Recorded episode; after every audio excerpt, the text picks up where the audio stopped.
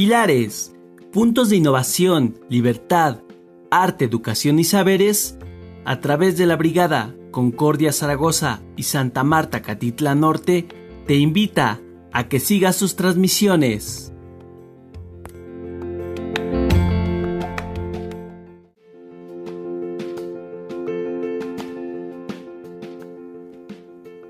Diálogos desde el confinamiento, un podcast de los pilares de la Ciudad de México donde conversaremos sobre temas de actualidad.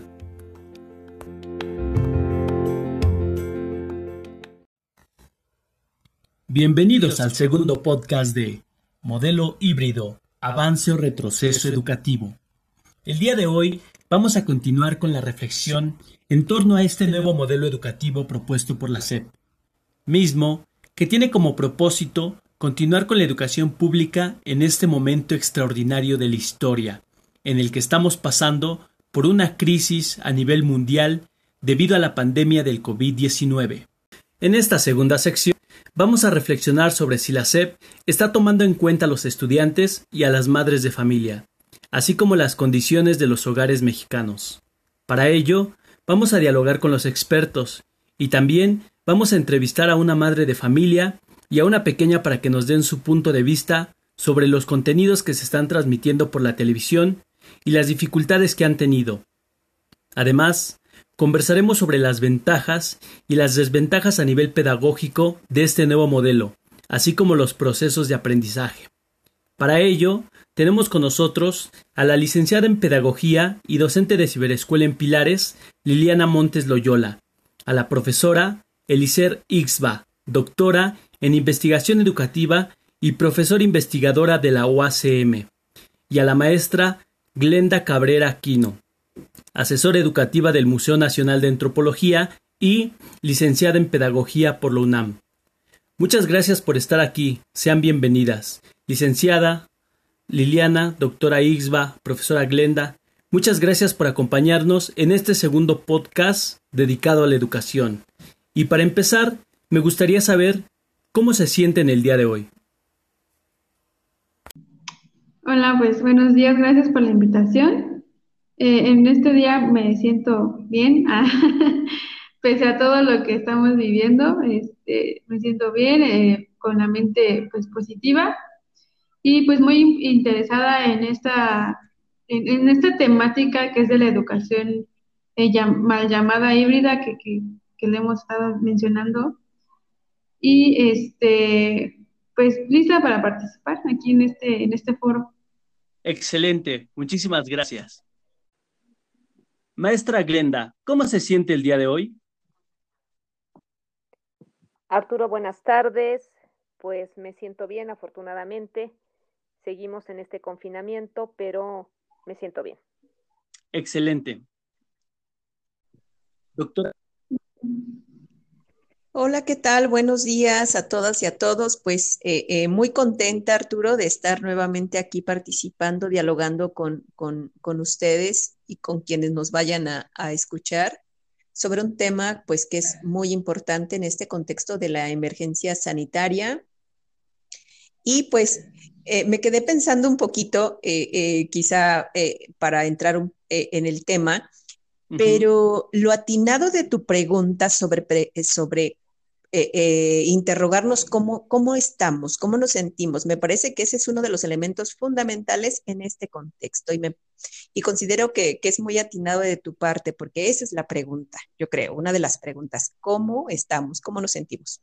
Y pues gracias por la invitación, Arturo. De nada, profesora Exba. Precisamente una de las partes que veíamos eh, en el primer podcast es que la educación muchas veces ha dejado de lado de las emociones, ¿no? Del sentir, que se ha enfocado muchas veces en la cuestión de, de, la inteligencia, ¿no? Pero ha dejado de lado esta parte que nos humaniza, esta parte que es muy importante para tener una buena relación con los demás, ¿no? E, esta parte es muy, eh, muy significativa realmente para poder construir una sociedad mejor. Bien, pues vamos a comenzar con, con nuestras preguntas. Y entonces, Voy a iniciar con la licenciada Liliana. Me gustaría preguntarle si usted considera que se están tomando en cuenta los intereses de los estudiantes o no se están tomando en cuenta en este nuevo modelo híbrido? Pues mira, la pregunta me, me causa cierta, cierta, este, pues no sé, ¿no? Porque creo que nunca se ha, este, nunca se ha tomado en cuenta eh, los intereses de los estudiantes, ¿no? O sea, podríamos decir, sí, ellos van a la escuela, van a aprender, eh, pues van a, saber ciertas cosas que los van a ayudar para su vida cotidiana, su vida diaria y su vida profesional. Pero hablando ahorita que estoy muy presente con la situación de los alumnos de, de, nivel básico primaria, que me han invitado eh, a una escuela a participar para poder impartir clases, pues yo me he dado cuenta que realmente los intereses de los estudiantes están en otro lado, ¿no? O sea, pues sí, es una, esta eh, forma de regresar a la, a la, escuela, este nuevo ciclo escolar, eh, con esta situación de, de una enfermedad eh, que es muy contagiosa y peligrosa para todos, ha hecho que la, que la SEP busque la, mejor manera de poder regresar a clases y que los niños, bueno, cumplir con su derecho que es la educación, ¿no? De, de, con la educación básica. Entonces, este, pues eh, se piensa en el interés de que puedan, eh, de que ellos puedan continuar con su educación, pero el interés particular de los niños o de los estudiantes no sé si se está tomando en cuenta, ¿no? Entonces, yo la verdad, mi punto de vista es que no, ¿de acuerdo? Porque como lo he, como lo he visto yo ahorita, es muy difícil que los niños ayudados por sus padres de familia retomen o hagan nuevos hábitos, ¿no? Que están acostumbrados a levantarse a cierta hora, a venir a la escuela, tomar clases, irse a hacer tareas, ¿no? Y ahorita ellos están enfrentando, sobre todo hablo del nivel este, primaria, yo creo que igual secundaria y, bachillerato, este, los que no han estudiado en línea, pues pasan por esa situación, ¿no? De hacer horarios, de ver la, casa no como un lugar ya de descanso, sino como también un lugar en el que tienen que tomar clases. Y pues yo la verdad pienso que no, ¿no? Porque he visto las caras de los niños sobre las pantallas, o sea, que están como, ya tengo sueño, ¿por qué si estoy en mi casa tengo que estudiar?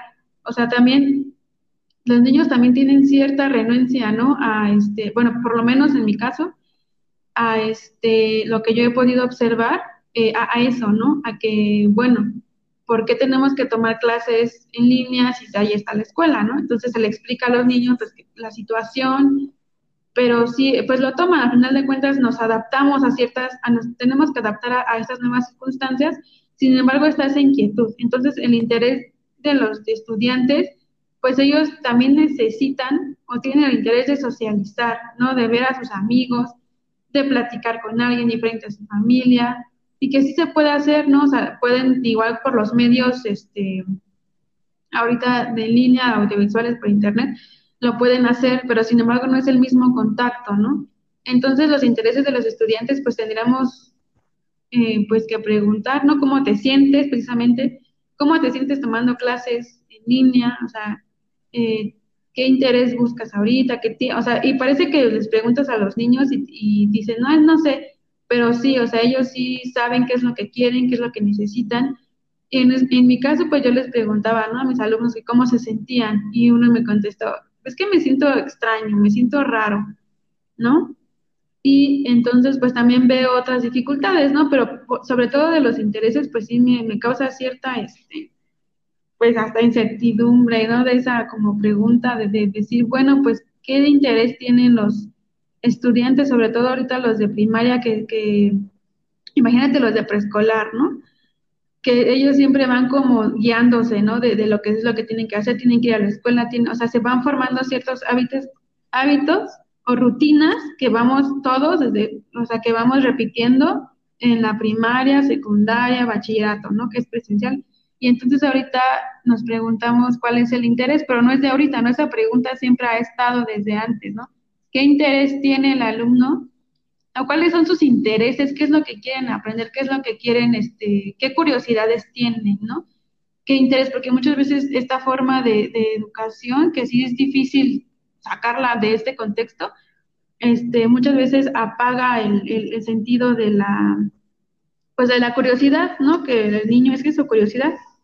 Y pues obviamente este, se yo no dudo que hay maestros que, incentiven esa, esa necesidad de saber, de querer, ¿no? de, interesarse, esa curiosidad.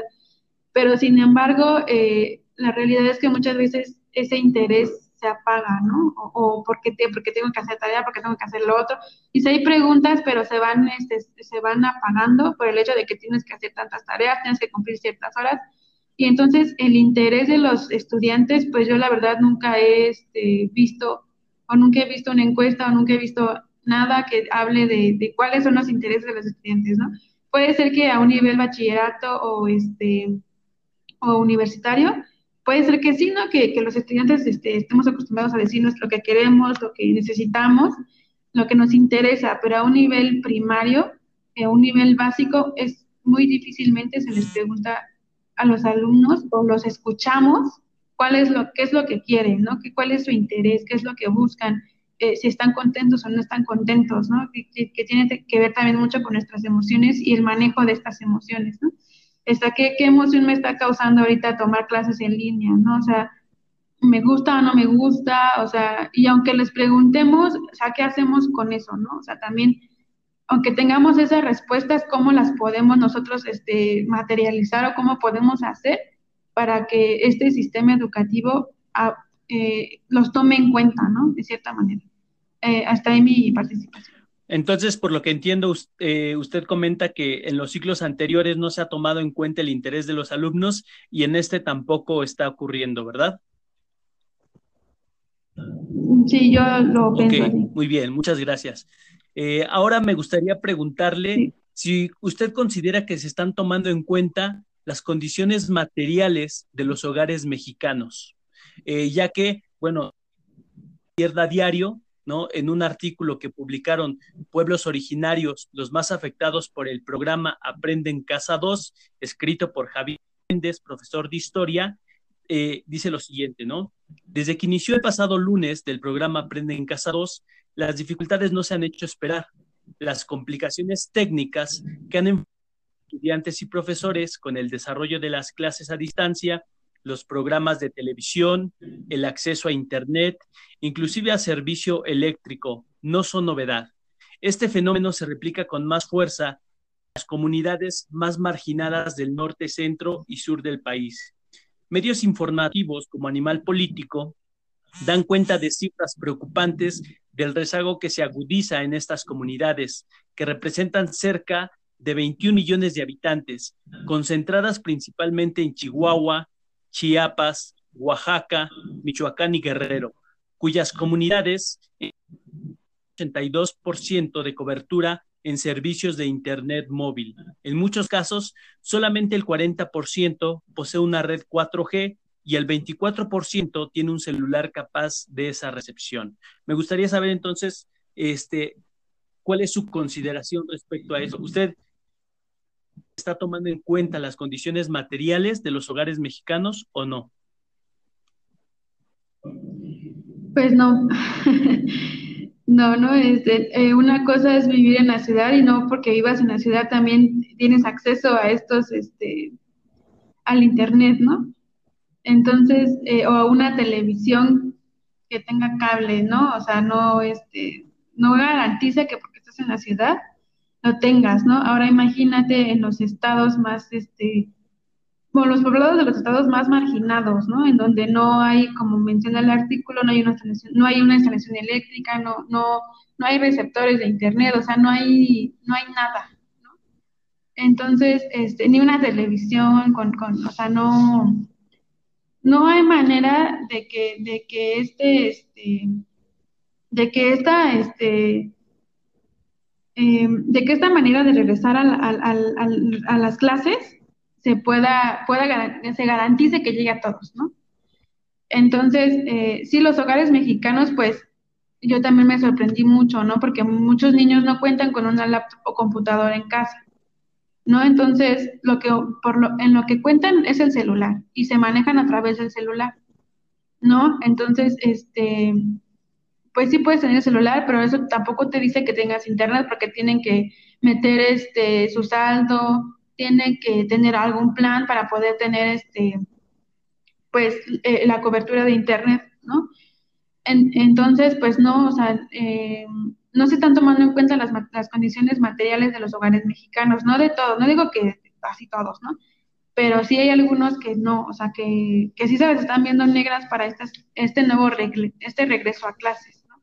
Porque si uno no tiene televisión, otros no tienen un radio, ni siquiera, otros no tienen el celular, o sea, no, este, no, está, no están los, los medios materiales para poder cubrir este plan, este plan que se, que se hace así, ¿no? De, esta manera, en línea, a distancia, eh, utilizando muchos medios que puedes decir, ay, ¿cómo no van a tener una televisión? Pero es real, ¿no? Es real que no la hay todavía, o sea, no porque estemos en nuestra, nuestra visión de la ciudad quiere decir que todos estemos bien, ¿no? No, cuando también en la ciudad, como te digo, hay zonas en las que no, pues no llega, no hay este, de hecho, este, no hay internet, ¿no? ¿Por qué? Porque de hecho las mismas compañías no llegan a esa zona, no cubren esa zona, ¿no? Entonces no hay internet.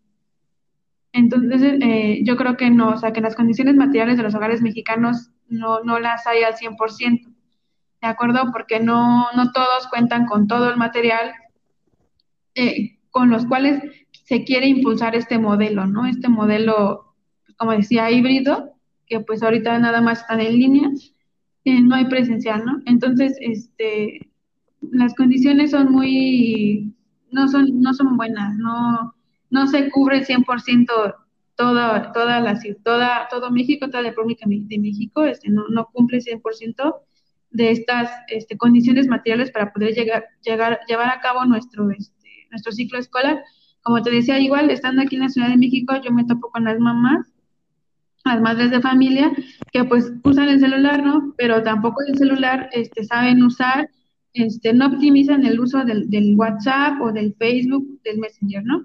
Eh, cómo adjuntar un archivo, cómo, cómo este, pues cómo mandar una foto, simplemente con esas situaciones, cómo crear un correo, ¿no? También desde, ese, desde esa situación, pues muchos no estamos, no están capacitados para poder llevar a cabo todo lo que se está pidiendo, ¿no? Por ejemplo, ahorita este, hay unas mamás que están interesadas en aprender cómo enviar una tarea en esta plataforma de Classroom, ¿no? Y bueno, pues tampoco era como que supieran que, es una herramienta o es un, sí es una herramienta de, de Google, ¿no? O sea, tampoco saben que la tenían en su celular o que la podían descargar o que de ahí la podían buscar. Entonces también esa capacidad de manejar los programas de, de, los celulares o lo que viene, pues no es este, tampoco es óptima, ¿no? Tampoco se sabe cómo, tampoco saben cómo utilizarlas porque pues el celular, que es ahorita la herramienta de mayor uso para tomar clases en línea, para mandar muchas cosas, ese celular y sin embargo no se sabe utilizar al 100, ¿no? Entonces desde ahí pues obviamente que el conocimiento para utilizar esas, herramientas no lo hay y tampoco hay las, las, condiciones materiales de una, como te digo, una televisión, un radio, algo que nos pueda ayudar, ¿no? Entonces la mayoría de, lo, de, ahorita de, las personas que están tomando clases, pues es a través del celular, ¿no? Y muchas veces, como, como menciono, ni siquiera se sabe utilizar un celular, ¿no? Un celular de, de, manera correcta para poder crear un, correo, para buscar información, para este, pues sí, para, para descargar alguna aplicación que nos pueda servir para hacer mejor en nuestras tareas.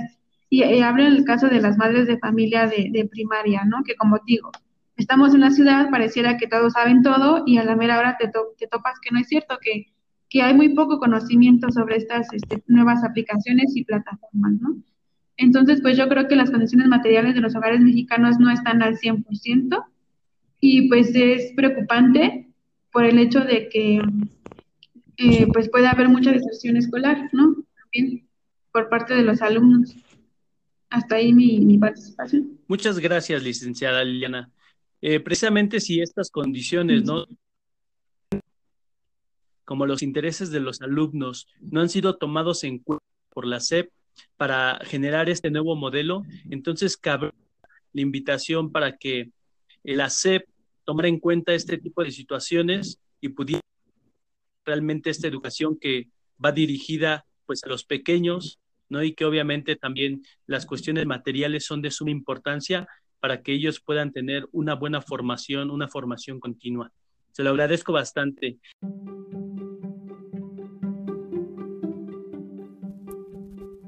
Pilares. Diálogos desde el confinamiento.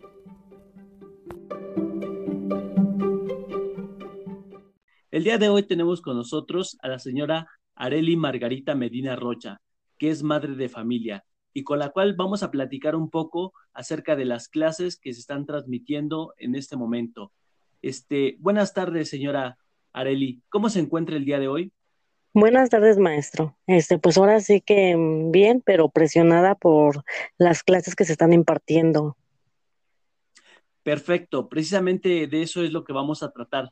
Me gustaría saber qué le parecen las clases que está transmitiendo la SEP por televisión. De acuerdo a lo que tengo entendido, eh, en este momento las primeras tres semanas son de un curso remedial, ¿no? Que tienen una duración de tres horas 30 minutos cada, por cada asignatura, ¿no? Están en horarios diferidos, en diferentes canales y tienen algunas eh, asignaturas, ¿no?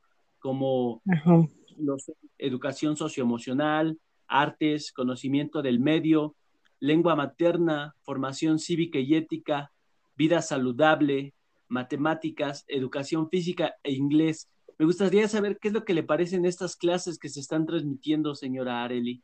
Híjole, maestro, pues ahora sí que a mi parecer, pues en primera, pues hay temas que ni siquiera le, han enseñado a mis hijas, tengo dos, y este, o hay temas que explican súper rápido y ahora sí que mm, no captan bien mis hijas la explicación o se distraen muy rápido, como usted bien lo dijo, duran tres horas y a un niño no lo puedo tener así controlado. Aparte de que trabajamos, tenemos que organizarnos y sí se me ha hecho un poco pesado.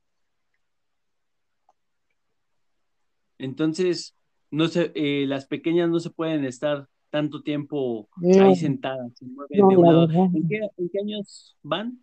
Este, una va en cuarto de primaria y la otra va en tercero. O sea, ahí tengo que estar acomodando mis tiempos, aparte de que trabajo también entonces sí como que me perjudica que ellas solas estén en ese horario viendo la transmisión. Ah, muy bien, excelente. Sí, es, es importante saber eh, su opinión, ¿no? Porque, pues básicamente, eh, digo, los planes y programas, ¿no? Que están estableciendo la SEP, pues quizá no hayan contemplado este tipo de situaciones, o sí, la verdad es que, pues, parecen ahí algunos artículos donde parece ser que pues no se han contemplado ciertas situaciones, ¿no? Como esta cuestión de que los padres están trabajando, ¿no? De que este, pues están corriendo de una situación a otra y, y estar revisando también lo que están haciendo los hijos y todo lo demás, ¿no? Exacto. Me gustaría saber, me gustaría saber, este, si considera usted que este modelo, eh, pues básicamente les está sirviendo para que para que mejoren su aprendizaje o no, si se ha aplicado algún diagnóstico, algún examen o de qué manera se está midiendo el aprendizaje. Pues ahora sí, maestro, que mm, yo siento la verdad que mm, ahora sí que no están, no están aprendiendo mucho, al contrario, se les está dificultando demasiado. Entonces, este...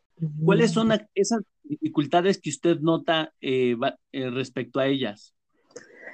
Pues que este, los tiempos, los desacuerdos que se han visto en clases, porque aparte de la televisión tienen que hacer otras actividades en la escuela, entonces yo creo que los niños están perjudicando de que no ponen ni atención en las clases por estar pensando en ya la tarea que les están dejando y pues estar este demasiado tiempo sentados, pues yo creo que sí este a ellos este igual les perjudica mucho. Entonces, a base del diagnóstico en la escuela, pues este no sé, se están trabajando por videollamadas también. Este, entonces los niños ni siquiera pueden este concentrarse bien en eso y los, los maestros ahora sí que no no no ahora sí que no no pueden este entenderlos a ellos y a nosotros un poco. Muy bien, muchas gracias. Y bueno, eh, respecto a ellas, y por ejemplo, ¿cuáles son las dificultades que usted ha tenido en este, en este modelo híbrido, en estos momentos? Por pues, ejemplo, eh, por, lo, por lo que veo también, pues he observado que hay gente que no puede, que no ha podido encontrar los canales, ¿no? O que han dicho que de pronto los horarios de clase cambian, ¿no? Algunas cuestiones, por ejemplo, en, en un artículo que se llama Regreso a clases, padres prefieren que sus hijos pierdan el año, escrito por Andrés Garrido, dice, tenemos que intervenir eh, que esta situación no deje una marca negativa en la infancia a la que le tocó vivir esto, sugiere la socióloga Teresa Rodríguez, y sostiene que el Estado es quien debería eliminar las precariedades en la familia que no están en condiciones de acceder a una educación más justa, con los materiales y dispositivos adecuados. Asimismo, resalta que en estas situaciones las mujeres son quienes terminan cargando con toda la responsabilidad y sin remuneración alguna. Entonces, me gustaría saber cuáles son pues, las dificultades que usted como madre ha tenido. Mira, en, primera, este, en mi televisión no agarra bien la señal. De hecho, en mi casa no vemos televisión. Entonces, para eso tenemos que estarle moviendo a la antena. Hay varios canales, pero en esos varios canales, en mi, en mi televisión, en mi caso, sí nos perjudica. Y más que nada en los horarios donde se transmite, yo estoy trabajando. Entonces, soy madre soltera. Entonces, este, como usted bien lo dijo, este, tenemos esa carga, esa responsabilidad de, de, ver hasta, estoy en, en, el trabajo viendo las transmisiones por internet para que yo cuando llegue a mi casa le tengo que poner esas repeticiones a mis hijas, o sea, entonces todo eso no lo están contemplando, no lo están contemplando. Entonces yo en mi, casa no cuento también con internet. Entonces, pues imagínense, tengo que meter este, estar viendo por datos todos estos temas y explicarles a mis hijas y decirles, entonces, sí, la verdad me está costando mucho, todos estos problemas. Y yo se lo he comentado a los maestros, pero ahora sí que la mayoría, pues, pues sí cuentan con esas herramientas. Entonces, a la minoría que somos pocos, pues no, este, no nos están entendiendo ni comprendiendo un poco. Entonces, eso les está perjudicando a sus calificaciones a los niños. Muy bien, sí, supongo que debe de estar gastando bastante dinero en, en recargas, aunque eh, pues básicamente la jefa de gobierno, Claudia Sheinbaum, eh, dijo que iban a estar abiertas las antenas para que se pudieran conectar desde ahí. ¿Sí ha podido conectarse a alguna de estas? No, maestro, de hecho no sé si porque esté muy saturada o sea mi celular el que no se pueda, pero no he podido resolver este tema. Este, sí, ¿qué les están pareciendo las clases y demás cuestiones? Exacto. Bueno, quisiera, quisiera realizar algún comentario final respecto a esta situación. Este, pues ojalá que resuelvan esto, porque pues en mi caso también tengo un bebé con parálisis cerebral y tiene que también tomar terapia, más las clases, más este, las actividades que dejan en la escuela. Y pues yo creo que mm, ahora sí que está volviendo todo esto un caos y tienen que resolverlo esto porque maestro vamos a la, en, vamos dos semanas, imagínense qué tanto nos falta y no podemos trabajar. Y todavía los maestros dicen que apenas ahora sí que es el comienzo entonces, imagínate, imagínese qué va a ser después cuando sean, pase no un mes, o sea, nos vamos a volver locos los papás, que en mi caso, pues trabajamos y tenemos más de un hijo, que tenemos que estar al pendiente de ellos y no podemos dejarlos solo porque son niños. Entonces necesitan la fuerza que estemos nosotros este, al lado de ellos, este, explicándoles y que pues se nos es más difícil porque ellos necesitan ahora sí que eh, atención y sobre todo el tiempo para explicarle bien a los pequeños, ¿no? Que hay veces que los papás estamos con ellos, pero ahora sí que estamos presionados por el tiempo, porque ya, ya tiene que estar la otra niña en clase, que el trabajo, que ya nos están llamando. Entonces sí han, han, han habido muchos problemas en este aspecto y esperemos que los resuelvan pronto porque llevamos dos semanas apenas y no podemos estar así todo el ciclo. Entonces, o como dice usted, a sacarlos de la escuela también sería otra solución, pero imagínense, es un año perdido, entonces no podemos también llegar a eso, ¿no? Claro, sí, no, lo mejor es pues, que continúen sin perder el año. Sí, profesor. Bueno, pues agradezco muchísimo su participación y ahora me gustaría preguntarle a la doctora Elicer y a la maestra Glenda lo siguiente. A nivel pedagógico, eh, ¿cuáles son las ventajas de este nuevo modelo híbrido? Ya que no solamente tiene que ver con la cuestión técnica, sino con la cuestión pedagógica, ¿no? Tal como nos menciona este fragmento. Las y los docentes que hemos vuelto a clases vemos las distintas problemáticas que vienen arrastrando esta modalidad, con la que ya hemos dado una primera experiencia antes de concluir el ciclo escolar pasado. Contradicciones que no se han subsanado, pues no tienen que ver con una cuestión solo técnica, sino más bien la interacción entre ambas que se combinan con un atraso aún más profundo. ¿Cuál es su consideración al respecto, doctor Elicer? Pues en mi opinión, Arturo, yo considero que eh, em, sí habría que señalar algunas em, ventajas y también puntualizar que, el sistema educativo mexicano, en realidad, como ya lo señaló Liliana, ha enfrentado problemas, eh, eh, pues yo creo que muy importantes, problemas que tienen que ver con, los contenidos, con los enfoques pedagógicos, no desde la emergencia sanitaria, no desde el modelo, no solo desde el modelo aprender en casa, sino que desde antaño y, desde hace muchos, mucho tiempo, eh, no hemos logrado, no se ha logrado aquí en México ofrecer realmente una educación eh, de calidad, como se ha insistido en los, en los documentos este, normativos. no se ha logrado, hemos salido muy mal parados en los resultados, por ejemplo, eh, de las evaluaciones este, como las de PISA y, en fin, o sea, realmente lo que está ocurriendo ahora con el modelo aprender en casa, con lo de la emergencia sanitaria, es que se está poniendo en evidencia de manera mucho más clara, eh, digamos, que los, los problemas eh, que ya se han venido enfrentando desde hace tiempo en el, en el plano pedagógico, en el plano educativo, ¿no? Entonces, no, se acentúan esos, esos problemas, se agravan precisamente porque eh, en el intento por darle continuidad a la educación se recurre a un modelo que si bien pone bajo resguardo la salud de las niñas y los niños, también tiene dificultades pedagógicas eh, eh, que son irresolubles desde una propuesta centrada en, en, en recursos tecnológicos, en la, en la transmisión de contenidos a través de la, de la televisión, ¿no?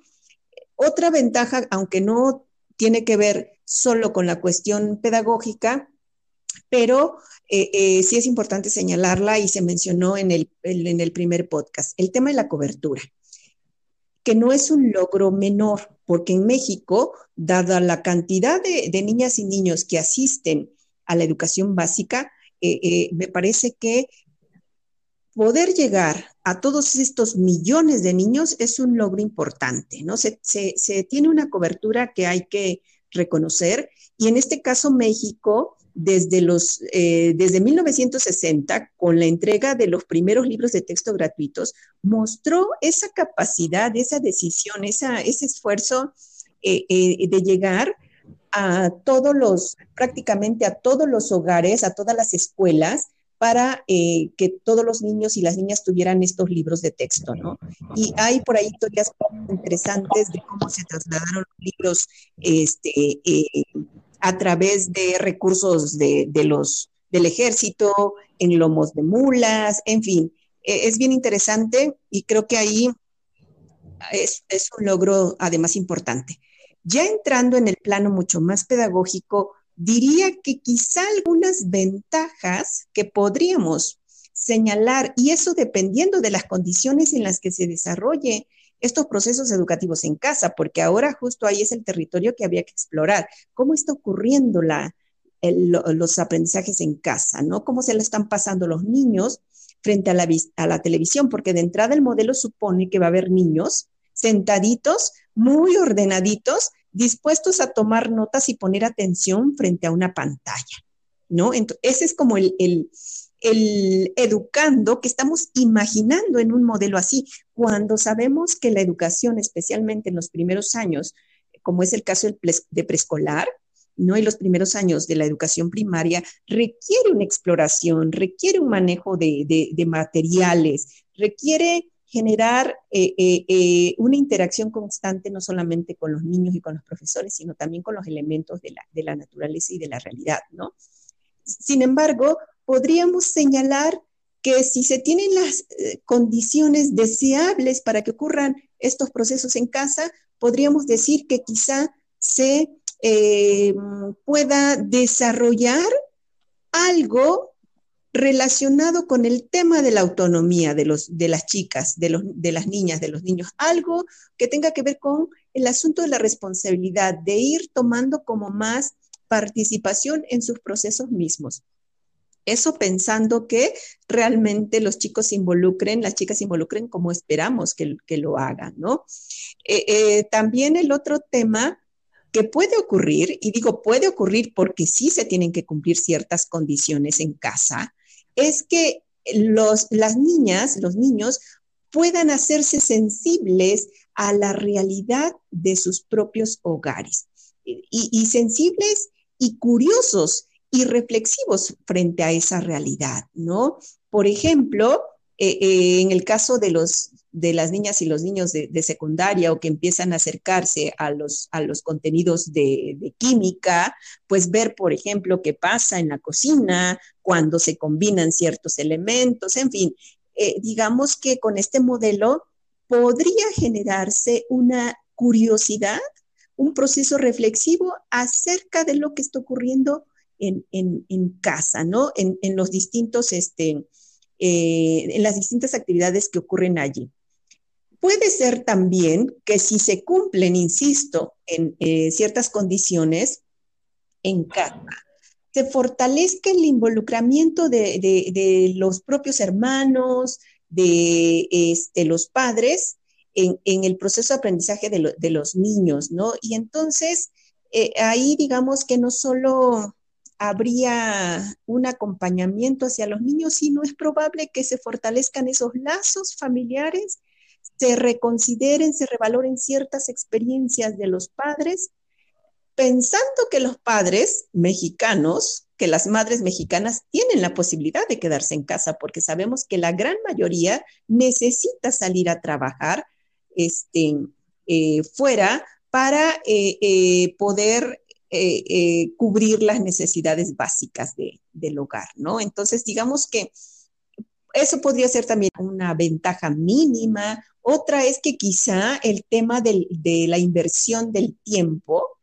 se reduce, dado que ahora ya no tienen que llevarse a los niños a las escuelas y entonces evitan desplazarse, invertir horas allí en el transporte, ¿no? Y que eso pudiera aprovecharse para eh, eh, los procesos de aprendizaje. Insisto, las ventajas dependen mucho de que se cumplan en casa con ciertas condiciones favorables para los procesos de aprendizaje. Ese sería mi, comentario, Arturo. Excelente, doctora Isba. Precisamente hace ratito que hablaba usted acerca del, niño modelo para este nuevo modelo de, aprendizaje híbrido.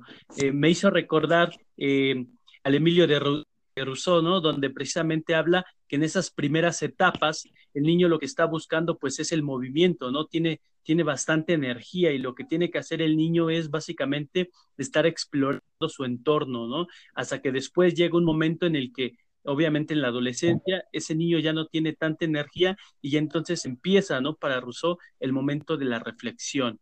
Eh, eh, pero es, es, muy importante y también la cuestión, por ejemplo, de estas de esta educación, ¿no? De esta, de, de esto que se está transmitiendo por la televisión, qué tan interesante es para los niños, ¿no? Porque bueno, yo he observado que de pronto los niños se quedan mucho tiempo frente al televisor, siempre cuando lo que estén viendo sea muy gracioso, ¿no? Sea muy divertido, sea muy entretenido para ellos. Sin embargo, si, si se están transmitiendo estas asignaturas por la televisión y no tienen tanto interés para los niños, pues lo más probable va a ser que ese niño pues va a salir, va a querer hacer otras cosas, como lo vimos precisamente eh, en una entrevista con una pequeñita, eh, los niños se están aburriendo. Maestra Glenda, ¿cuáles considera usted que son las ventajas de este nuevo modelo híbrido propuesto por la SEP para el ciclo 2020-2021? Arturo, em, me parece una muy buena pregunta la que tú estás realizando puesto que tenemos que observar qué pasa o qué pasó con este modelo híbrido, que pues es un poco rápido como para poder definir si tiene ventajas o desventajas. Sin embargo, ante una emergencia sanitaria como la que se está viviendo a nivel mundial, donde hay una pandemia que nos está, digamos, reconfigurando a todos, considero que la manera de actuar tanto del gobierno mexicano como de la Secretaría de, Educación Pública fue muy pertinente, fue rápida. En, esto permitió que los alumnos no perdieran el ciclo anterior y que este ciclo nuevo se esté llevando a cabo ya con una experiencia por parte de los profesores. No obstante, considero que los profesores y las profesoras han sido un pilar fundamental en que se pueda llevar a cabo de mejor manera este modelo planteado por la Secretaría de Educación Pública, ya que su entusiasmo, la preocupación por los alumnos, pues ha generado realmente espacios para que estos chicos, en la medida de lo posible, puedan acceder a pues, los conocimientos y a los saberes que se están proponiendo. Me parece que además tuvieron ellos que prepararse, autoprepararse para enfrentar una realidad totalmente diferente, que es la del espacio del aula. Esto me parece fundamental, la participación de los profesores.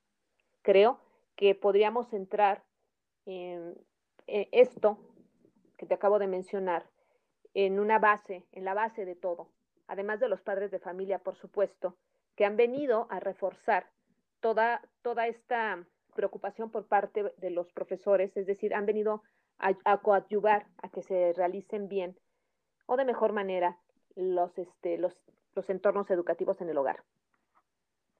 Creo que hasta aquí mi, mi comentario, Arturo. Muchísimas gracias, profesora Glenda. Precisamente como dice usted, este, quizá parece demasiado rápido no observar las ventajas y las desventajas. Sin embargo, es, es preciso hacer una, una reflexión en torno a lo que ha sucedido en los momentos anteriores, ¿no?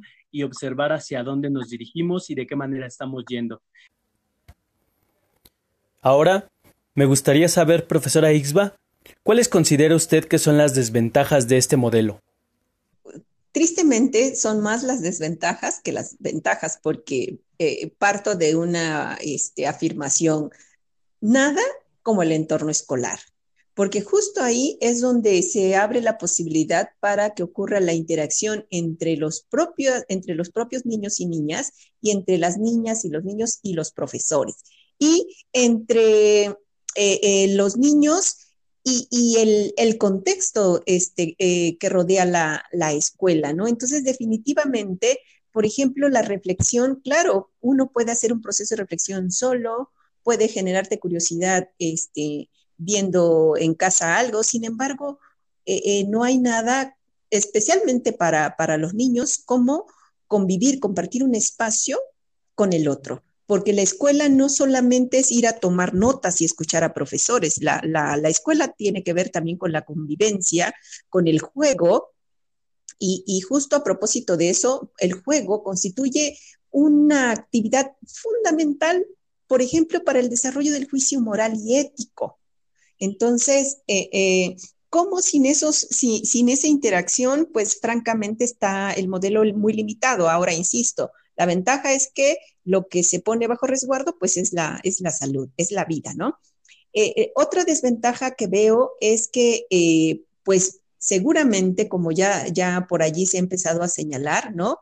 Si de por sí tenemos un problema de ausentismo, de deserción en las escuelas, es muy probable que con esto sobre todo las niñas y los niños con poco acompañamiento de los padres, dado que ellos tienen que trabajar, eh, es muy este, probable que se incremente este nivel de ausentismo y de deserción y de rezago también, ¿no? Entonces, creo que esa es la, desventaja. No hay nada como, como el ambiente escolar eh, para favorecer los procesos de, de aprendizaje. Ahora, la otra desventaja también es el tema de eh, eh, precisamente las condiciones en casa, o sea, no, no son las mejores condiciones las que tienen las niñas y los niños mexicanos. Eh, ahora el, comedor, la, mesa donde se toma el desayuno, la comida, la cena, inmediatamente se transforma en, en, un lugar para, en el escritorio para tomar clase, este, o la sala es un espacio donde se convive con los demás, entonces de pronto tienes, tiene el niño, que es la niña, que sentarse ahí muy, muy bien y dispuesto a, ver su clase frente a la cantidad de ruidos, de movimientos que pueden este, afectarle eh, eh, y disminuir su nivel de atención. Ahora sabemos que hay quienes eh, tienen las mejores condiciones en, casa y pueden disponer incluso de una recámara individual, pero la mayoría de las niñas y los niños mexicanos no tienen esas condiciones. No tienen, ni siquiera van a poder tener acceso a, un, este, a una televisión y a una buena señal para poder ver el programa sin interrupciones, ¿no? Eh, eh, el aislamiento que ya, ya mencioné, la falta de, eh, de acompañamiento, de supervisión de los, de los padres. Y el otro tema que también señalabas tú en el, en el comentario previo a la pregunta, pues, ¿qué va a pasar con actividades relacionadas con la educación física? ¿No? Por ejemplo, eso definitivamente pues tiene sus, sus límites frente al uso de este, las pantallas. Eh, la televisión, ¿no? Eh, em, en fin, me parece que eh, algo que es, es, fundamental y que es el límite, que es una de las principales desventajas, pues es este tema de la interacción, ¿no? de la falta de interacción con, con, otras, que tiene que ver al mismo tiempo con la falta de interacción con otras formas de pensar.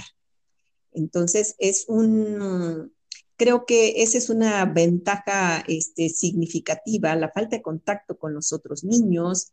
Eh, eh, definitivamente va a, restringir las posibilidades eh, de, aprender ciertos contenidos en, casa, ¿no? Y, otra cuestión es que, bueno, ¿y qué pasa con los niños, las niñas este, de una familia numerosa, ¿no? El tema para poder conciliar los horarios, para poder este, conciliar el acompañamiento, la atención de los padres. Entonces sí hay como muchas, muchas limitantes en, ese sentido, Arturo. Muchísimas gracias por su participación, profesor. Así como usted eh, bien lo, lo pone ahí, ¿no? Cuestiones, eh, esa parte, ¿no? Por ejemplo, las familias que, que son muy grandes, ¿no? Donde hay muchísimos pequeños y solamente hay un televisor, ¿no? Es decir, las cuestiones materiales en nuestra sociedad, pues básicamente son muy pocas, ¿no? Como para poder eh, llevar de la mejor forma este modelo, ¿no? Aparte de que, bueno, también a las mamás también se le está cargando muchísimo eh, el peso, ¿no? Con estas cuestiones entre el trabajo y el estar apoyando aquí en esta sociedad, ¿no? Que básicamente ha dejado muchísimas eh, cosas a la mujer, ¿no? Como el cuidado de los hijos. De los hijos. Bien. Profesora Glenda, ¿cuáles considera usted que son las desventajas de este nuevo modelo híbrido? Mira, Arturo, eh, tomando en consideración lo que acabas de comentar, efectivamente necesitaríamos esperarnos también un poquito más para saber cuáles son los resultados de ello, eh, preguntarles a los profesores y a las profesoras cuál ha sido su experiencia, preguntar a padres de familia, a madres de familia, a alumnos y alumnas que han vivido con relación al modelo híbrido. Pero en estas reflexiones que estamos realizando, podemos también pensar cuáles serían estas desventajas. Quizá la, rapidez en el actuar también fue en, la vía de los hechos una rapidez en, en cómo vamos a capacitar a los maestros para que puedan dar sus clases. Muchos de ellos, insisto, se capacitaron a ellos mismos para poderlo hacer. Y creo que fue importantísimo, como te lo he mencionado. Sin embargo, una desventaja sería que tendríamos que haber pensado en la capacitación no tan solo de los profesores y profesoras, sino también de las madres y de los padres de familia. De alguna u otra manera, un, un espacio pequeño para que ellos también pudieran acceder al conocimiento de las plataformas. Y en otro momento, también pensar que no todos los papás están en casa y que muchos de ellos tienen que trabajar. En ese sentido, una de las desventajas eh, me parece que sería que no, no todos los papás están en condiciones de estar con los pequeños y ni con los adolescentes. Hay padres de familia que trabajan y que dejan precisamente a los niños, en otras, digo, y eso lo hemos visto siempre, eh, ellos mismos llevan su proceso de aprendizaje, los, los pequeños. No, no, está el papá ni está la mamá en el hogar, está el hermano, pero no necesariamente te va a apoyar tu hermano. Entonces, hay muchos chicos, hay muchos casos que se podrían documentar donde los propios niños son los que se responsabilizan de las cosas.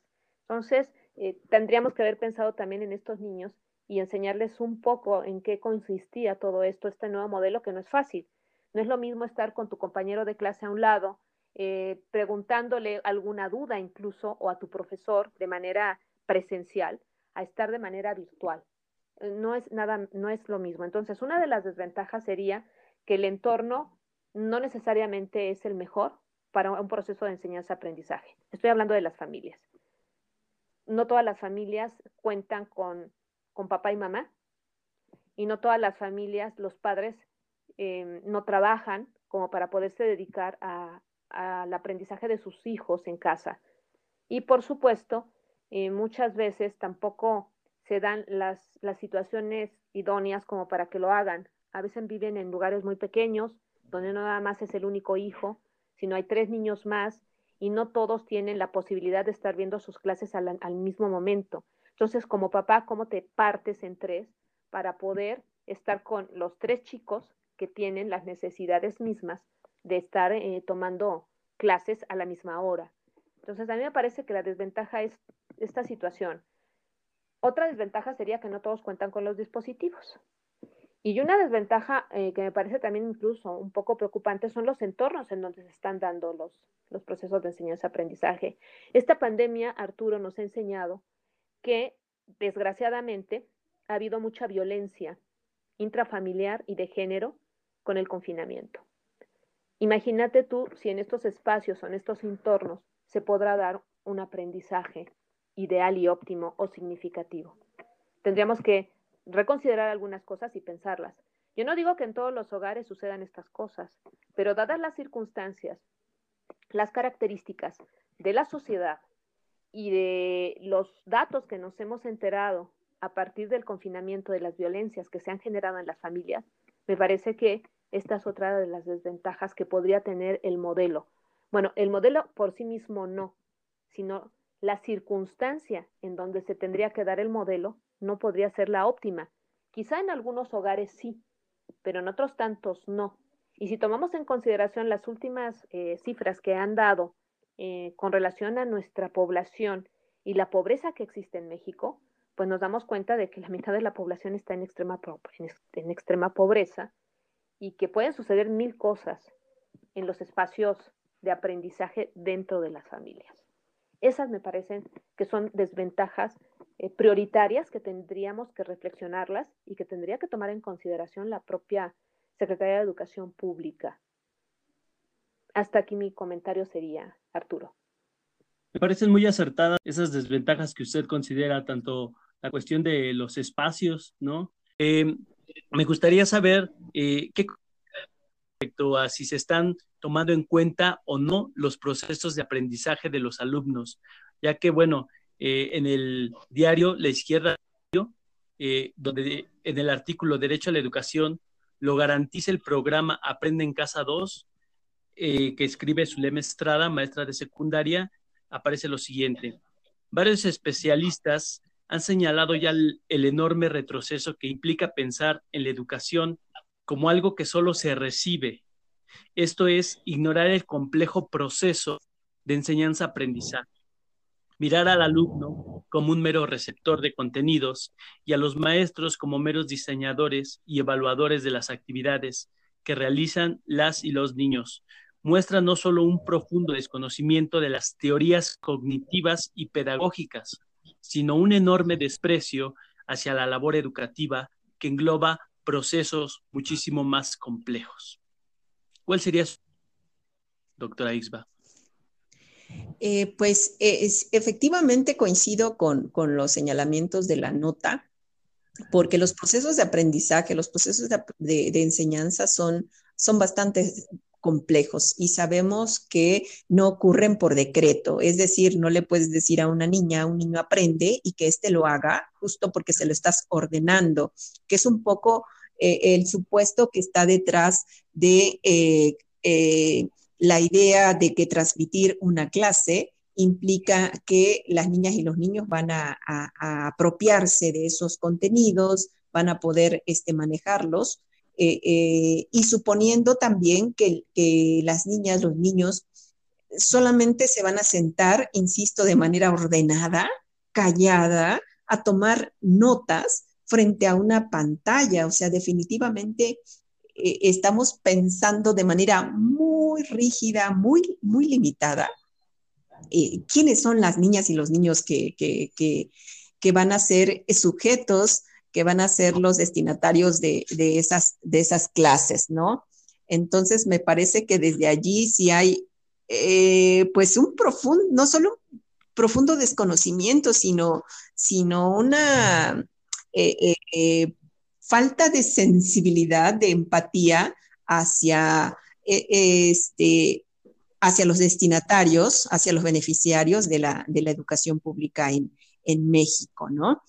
Eh, seguramente que, por ejemplo, en una de las materias en preescolar, ¿no? Que se llama exploración y comprensión del mundo natural y social. Tan solo allí, con el título de esta, de, esta materia, de esta asignatura, de este, este eh, parte del, programa que hay que cubrir en preescolar, ¿cómo se va a lograr, no? ¿Qué, ¿Qué se va a hacer para sustituir precisamente esa exploración y comprensión del mundo natural cuando sabemos que los niños y las niñas preescolares necesitan tocar, sentir, este, ciertos materiales, ciertas texturas que necesitan moverse, que necesitan expresarse, este, no solo oralmente, sino también con ciertos movimientos este, que necesitan para trabajar, por ejemplo, el pensamiento lógico-matemático con material concreto.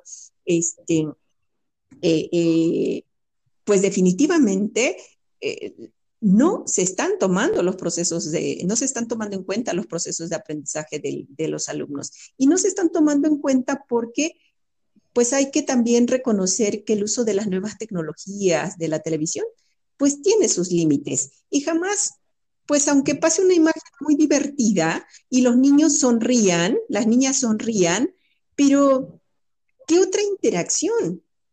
No hay juegos, no hay este contacto con, con, con nosotros, con las otras, que es tan fundamental para, para este, eh, eh, el aprendizaje, ¿no? Entonces, pues, pues no, tristemente, eh, quizás se reconozcan estos procesos, sin embargo, pues el, el, modelo tiene sus límites en ese, en ese sentido y lo que está suponiendo, insisto, es en un niño, una niña quietecita y sin hacer ruido que si hace ruido, no va a escuchar lo que se está transmitiendo.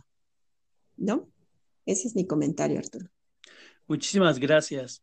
Eh, precisamente de acuerdo a estos comentarios que se han realizado, entonces, eh, la invitación oportuna para que dentro de la SEP pues empiecen a, a, observar más este tipo de situaciones en virtud de mejorar este nuevo sistema, este nuevo modelo bien lo comentó la vez pasada, ¿no? Todavía no se ha convertido en un modelo como tal, ¿no?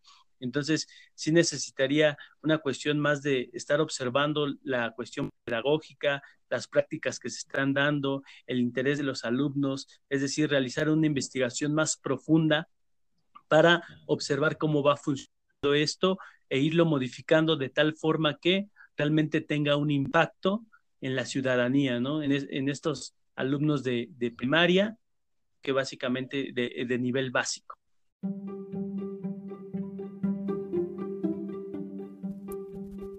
Pilares. Diálogos desde el confinamiento. Maestra Glenda, ¿cuál es su consideración respecto a los procesos de aprendizaje? Mira, a mí me parece que, nos tendríamos que manejar en, en la parte de lo ideal y de lo real. Eh, seguramente la Secretaría de Educación Pública pensó en, esto que tú preguntas, ¿no? En cómo se dan los aprendizajes o si se van a tomar en consideración. Seguramente sí los tomaron en cuenta. Porque si no, eh, bueno, en los mismos programas y planes de estudio que nos referían, quienes son los responsables de su elaboración, ahí vienen marcados cuáles son los saberes y las condiciones de cada edad y cada uno de los grados escolares, qué se debe de aprender, cuáles son las habilidades que debes de, formar en los chicos, etcétera, ¿no? Eso ya viene estipulado. Yo creo que sí lo tomaron en cuenta, definitivamente. Ahora, que en la realidad se pueda dar esto, es otra situación totalmente distinta por lo que ya hablamos. No sabemos lo que está pasando en los lugares, en las familias. No sabemos, habrá niños que sí tengan la posibilidad de estar con sus papás. Los, yo he sabido de preescolares que los padres están con el preescolar, imagínate tú la escena, eh, el preescolar en una pantalla viendo a sus amiguitos, cosa que les da una gran felicidad ver a los otros niños eh, en una pantalla, pero no los pueden tocar aunque hagan sus manitas extendiéndolas a sus amiguitos. Eh, esta parte de la socialización la estamos perdiendo, que no tendría que perderse. Estamos pensando que esto no va a ser para siempre. Sin embargo, vamos a recorrer un tiempo estando en el confinamiento. ¿Y qué va a pasar con esto, no? O sea, no podemos hablar de socialización, no podemos hablar de las cuestiones este, de motricidad, quizá los padres lo puedan hacer, pero como te digo, no son todos, no todos, este, no todos están con la experiencia o con, con la capacidad em, de lograrlo en el sentido de que muchos trabajan y le vamos a dejar la responsabilidad al hermanito o a quien esté, pues no. Entonces, hay cosas que se van a ir perdiendo y que seguramente se van a tener que recuperar en el trayecto académico o escolar de cada uno de los chicos. O sea, aquellas capacidades o aquellos saberes y conocimientos que no se lograron van a tener que recuperarse. Insisto y lo vuelvo a decir, yo creo que la Secretaría de Educación Pública y sus planes y programas de estudio están estableciendo todo esto y sí los tomaron en consideración, pero eso está en papel. En la vía de los hechos, cuántos niños están logrando esto que nosotros pretendemos. En una, en una idea utópica e ideal, sí, pero en la vía de los hechos, insisto, en la realidad, tendríamos que, que preguntarle a los padres si lo están logrando, ¿no? O sea, los papás, los maestros, los abuelos que también a veces intervienen en todo ello, pues son a quienes tendríamos que preguntar eh, una vez que se termine esto, Arturo, si realmente se lograron las cosas y los, los objetivos que se pretendían con el modelo híbrido y con los programas. Hasta aquí mi comentario, Arturo. Sí, claro.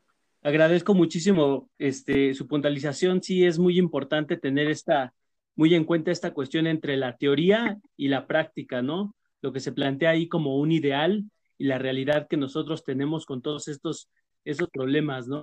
Todas estas situaciones, eh, tan solo de los espacios, de los padres trabajando, de los niños frente, frente a, las, a las televisoras, a las computadoras, eh, no teniendo esta cercanía con los demás pequeños y todo lo demás. Y hay muchísimas cosas todavía que, que pues uno, que, que la SEP, ¿no? Debería de estar pensando y replanteando una y otra vez, tratando de, de buscar una, una mejora, ¿no?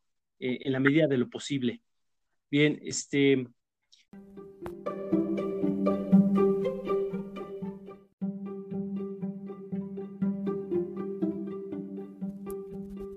Pilares. Diálogos desde el confinamiento.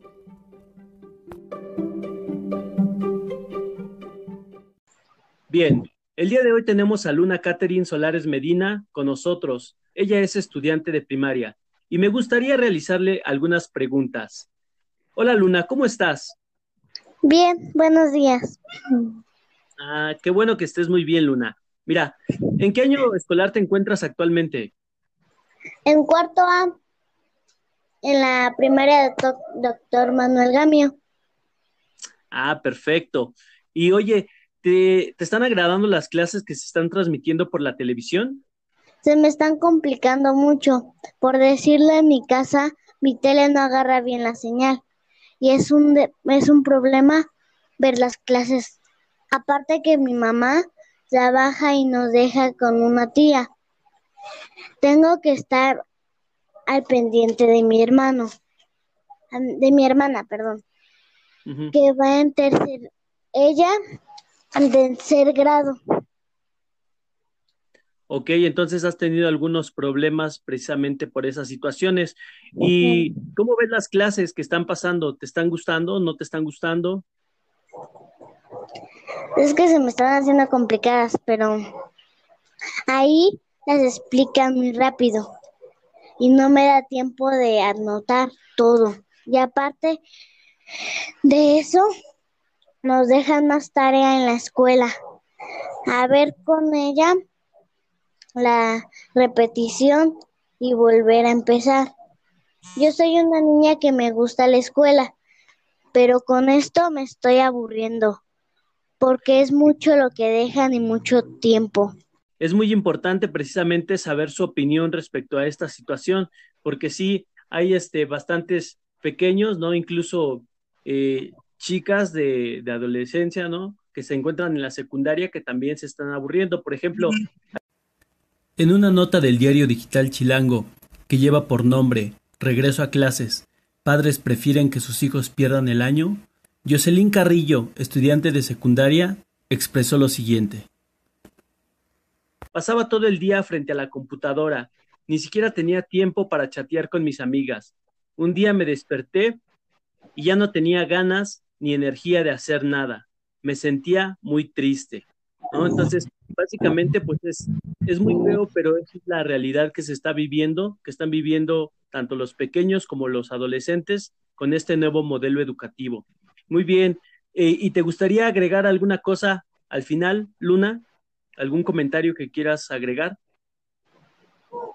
Es mucho tiempo. Es mucho tiempo. Muy bien, pues ojalá y tomen tomen este, precisamente estas opiniones en cuenta, buscan un poco o generen algún cambio, porque precisamente pues si los pequeños están estresados o si tienen esa falta de, motivación o bastantes cosas que hacer en la casa, pues entonces esto no va a ser un, eh, un aprendizaje significativo. Te agradezco muchísimo por tu tiempo, Luna, y te deseo un excelente día. Sí. Gracias. Bien. Eh, me gustaría preguntarles si tienen alguna reflexión final, licenciada Liliana, doctora Elicer. Pues a mí me gustaría señalar, Arturo, si me, si me permites, que, eh, con respecto a esta última pregunta que señalabas, ¿no? De tomar en cuenta los procesos de aprendizaje de los alumnos. Cuando, como se señaló también al principio, pues si, si no se está tomando en cuenta la diversidad de, situaciones de las niñas y los niños, menos los procesos de aprendizaje que implican unos temas mucho más finos, ¿no? Ahorita me quedé pensando, por ejemplo, en el caso de, una niña de secundaria, me parece que salió también, que fue motivo de una noticia en, algún este, periódico, de cómo eh, em, estaba tomando su clase en medio de una trifulca familiar, ¿no? Entonces, eh, em, eh, eh, eso que es una cuestión tan elemental de, poder garantizar en principio la seguridad de las niñas y los niños en casa, porque estamos viviendo una situación, los padres, las madres de familia están enfrentando una situación que no es nada sencilla. Se sabe que la violencia familiar se ha incrementado y, se sabe que la situación se ha vuelto muy complicada en términos económicos. Entonces, ¿qué tanto un niño, por ejemplo, con la panza vacía, con la preocupación, con las tensiones por lo que está ocurriendo en casa, está dispuesto, tiene ciertas condiciones mínimas para poder aprender algo ese día?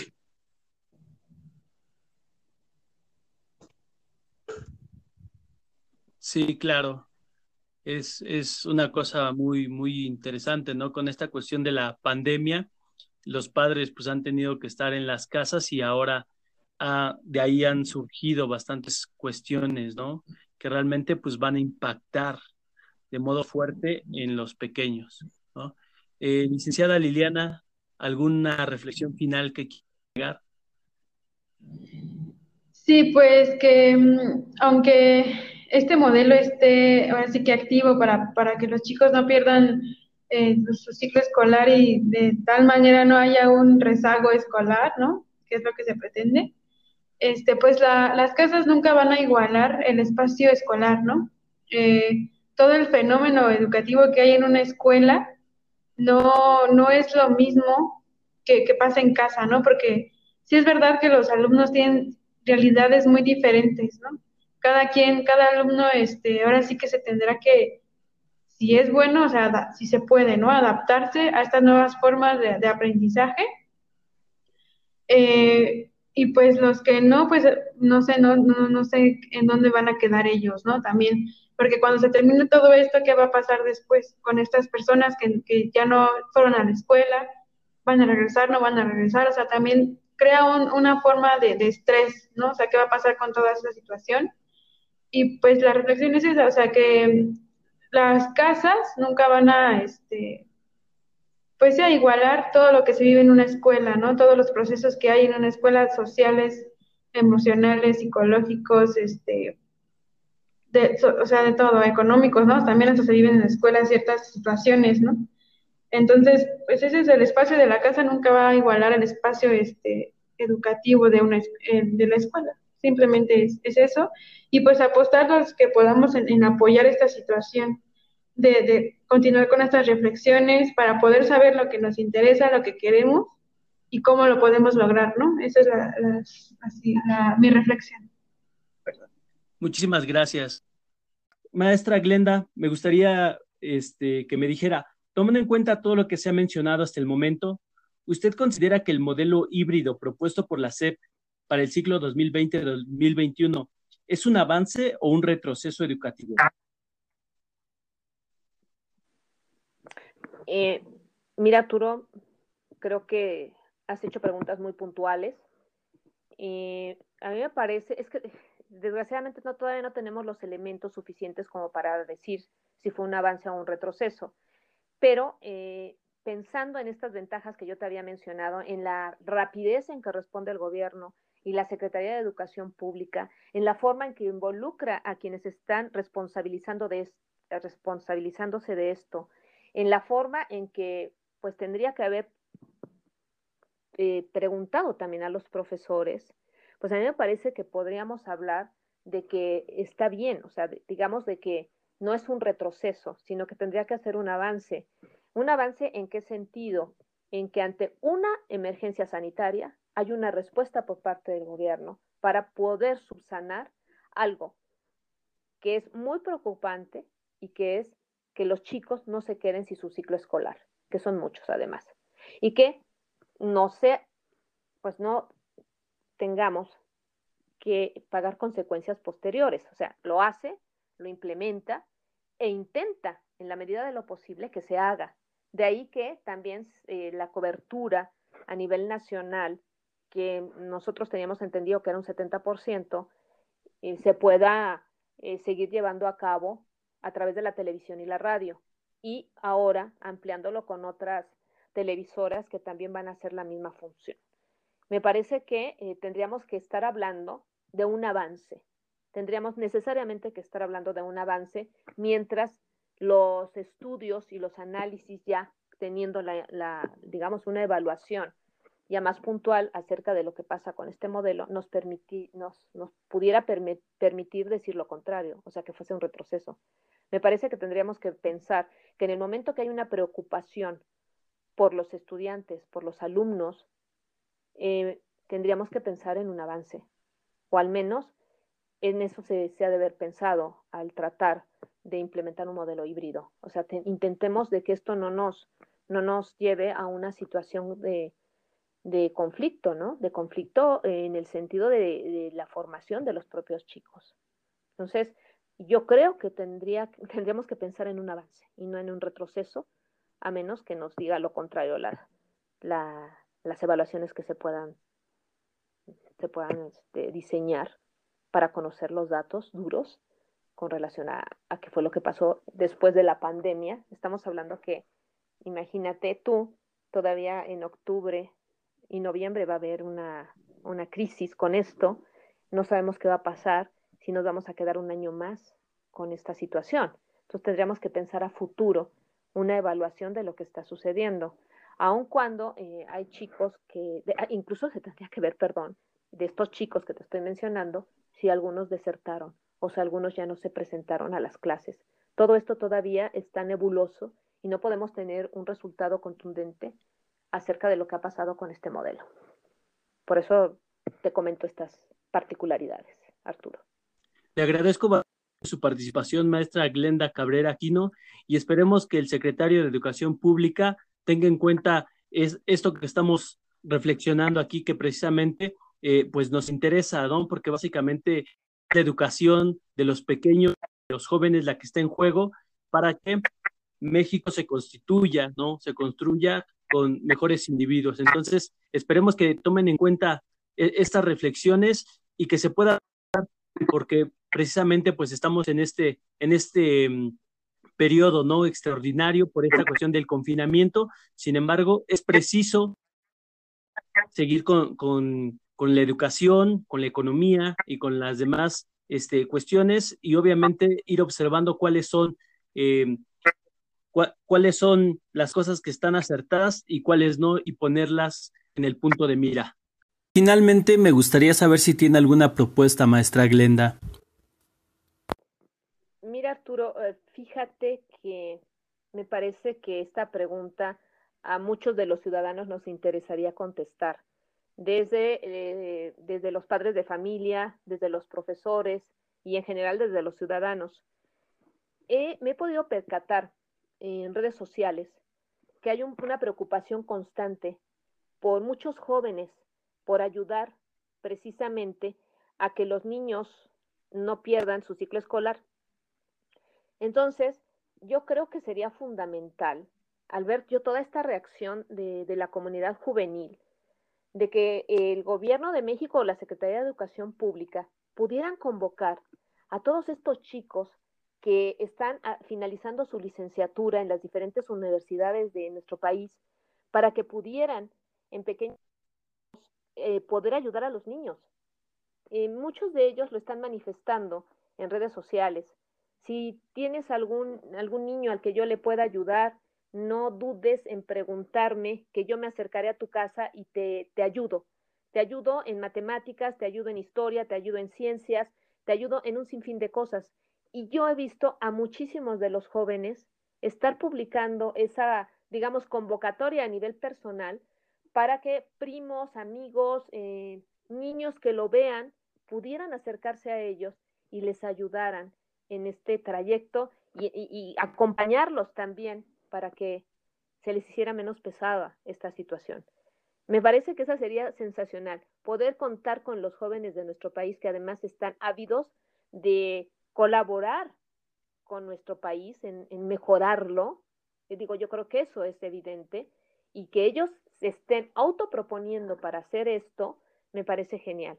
Entonces, esto sería para mí, yo creo que una propuesta sería que convocaran a los jóvenes, que les permitieran apoyar a los niños, a los niños de su entorno, a los niños que están en su, en su calle, igual en, en su colonia, que yo creo que los pilares hacen cosas similares, fíjate. O sea, ustedes como, como miembros de una brigada, son personas que están eh, ayudando a muchísima gente que está eh, en, estos problemas. Sin embargo, si se convocara a todos los jóvenes en general, yo creo que lograríamos que estos niños no se sintieran tan solos, sobre todo aquellos que necesitan apoyo porque los papás no están. Me parece que sería importantísimo que se contemplara una, una convocatoria para que los jóvenes también colaboraran en esto eh, del modelo eh, que se está planteando por parte de la Secretaría de Educación Pública. Y que también preguntemos a, a, las personas qué es lo que piensan, qué creen que sea este modelo de educación. O sea, yo creo que la gente está muy interesada y sobre todo porque tienen hijos a nivel preescolar, primaria o secundaria que están precisamente pasando por estas circunstancias que quizá no sean las mejores en el sentido de, de, que necesitamos socializarnos, necesitamos tener a un amigo, necesitamos vernos, necesitamos abrazarnos. Eso es diferente a estar a través de una, de una pantalla. Yo te comentaba, hay preescolares que, que están emocionados de que ven en una pantalla a sus amiguitos, imagínate nada más, de preescolar, que los vieron hace el año pasado, pero que por ya no los volvieron a ver y los vuelven a ver en una pantalla Y tú ves las reacciones, este, Arturo, que sería como para filmar a los preescolares. Un preescolar, la reacción de un chiquillo de primaria, la reacción de un chavo de secundaria, que son diferentes niveles, que estamos hablando de diferentes niveles educativos, pero que tienen una reacción también ante el radio y ante las ante los celulares. puede ser, en el caso del preescolar, de emoción y en el caso porque no pueden mandar las tareas y no se pueden comunicar con el profesor. O sea, sería indistinto y tendríamos una cantidad impresionante de reacciones de cómo están viviendo estos pequeños el confinamiento. Entonces, mi propuesta es esa. Eh, una, convoquemos a los, a los chavos que ganas de, colaborar y dos, ¿por qué no filmamos las reacciones de los niños? lo posible o pidámosle a los papás ver qué es lo que está sucediendo en los entornos familiares. Eso sería, de alguna manera, una de Me parece muy interesante sus propuestas, maestra Muchísimas Esperemos que la Secretaría de Educación Pública lo tome muy en cuenta para que lo lance a nivel nacional. Muchísimas gracias. Gracias a ti, Arturo, y esperemos que continúen ustedes con este proyecto que me parece muy novedoso. Saludos a todos. Lo único que me resta ya es agradecerles por estar nuevamente con nosotros como invitadas especiales. Muchísimas gracias, licenciada Liliana Montes, profesora Elicer Ixba. Muchísimas gracias, maestra Glenda Cabrera Aquino. Le agradecemos bastante por estar con nosotros. Y bueno, eh, pues con esto damos por terminado este segundo podcast que tuvo como tema la educación. Estuvo con ustedes su amigo Arturo Mot docente de Pilares, y les deseo una excelente tarde y nos vemos hasta nuestra próxima transmisión de Diálogos desde el confinamiento.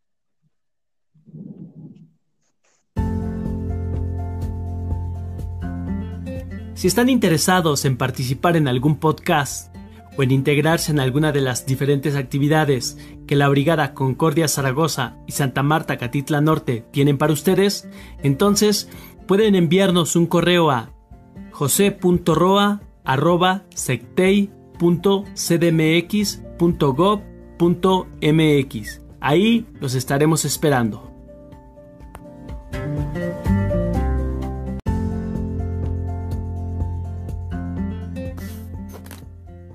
Las opiniones y reflexiones expuestas en este podcast son responsabilidad única y exclusiva de sus exponentes.